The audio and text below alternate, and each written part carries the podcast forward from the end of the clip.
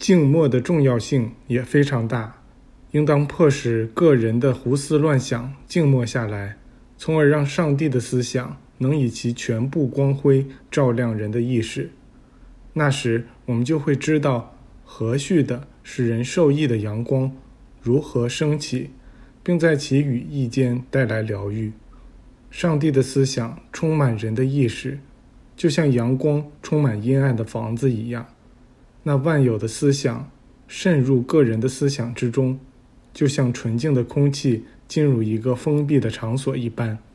那大的与小的会混合在一起，那小的可以借此与那大的融合为一。小的与大的之间的分离导致了不纯洁，而它们的结合则会产生纯洁。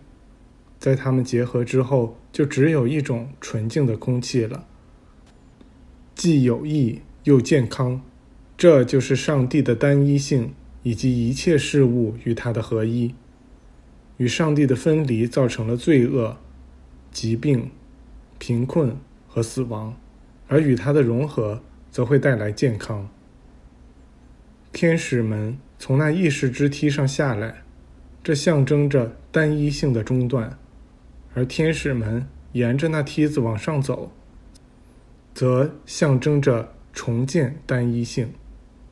往下走是好的，因为这样单一性便能通过多样性显现出来，却不带有分离的观念。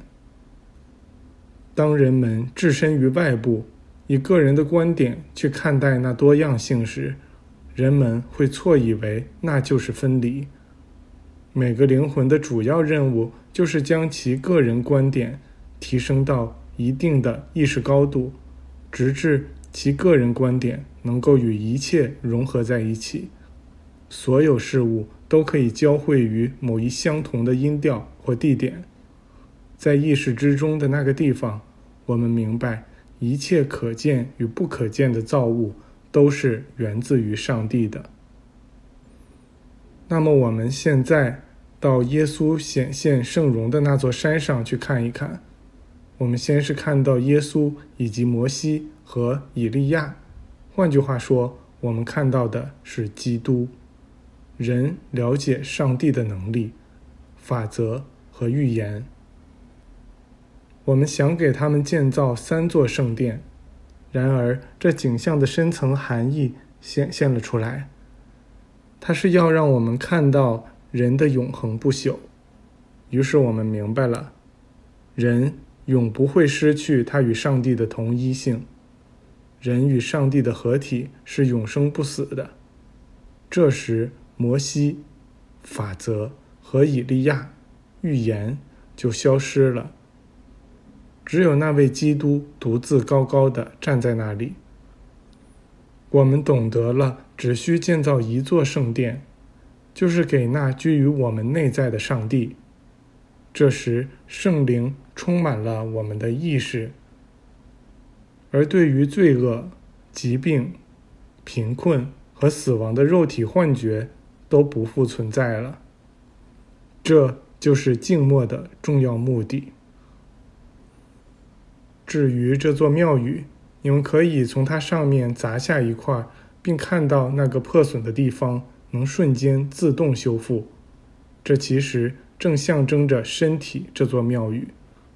耶稣曾讲到过这个，我们应当把这座非人力建造的天上的永恒庙宇显现于此，显现于大地之上。第七章，创造一切所需。我们回到阿斯马赫时。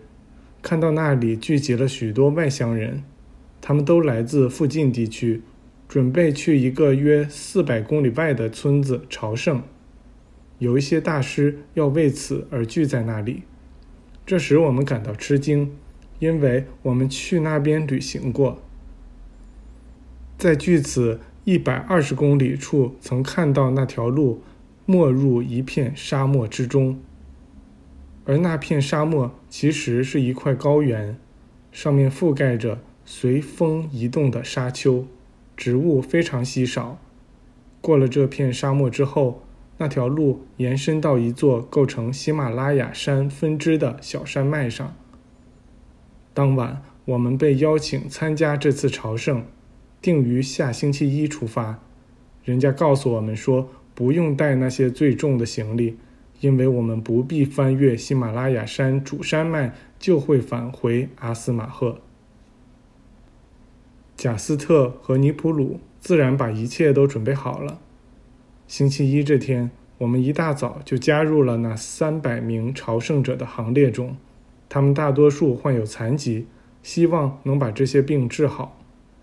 本来一切都进展得很顺利，但到星期六突然来了一场比我们此生遇见过的最可怕的暴风雨。倾盆大雨下了三天三夜，这雨似乎预示着夏季的来临。我们暂住在一个很舒适的地方，倒是一点儿没受这场暴风雨的侵扰。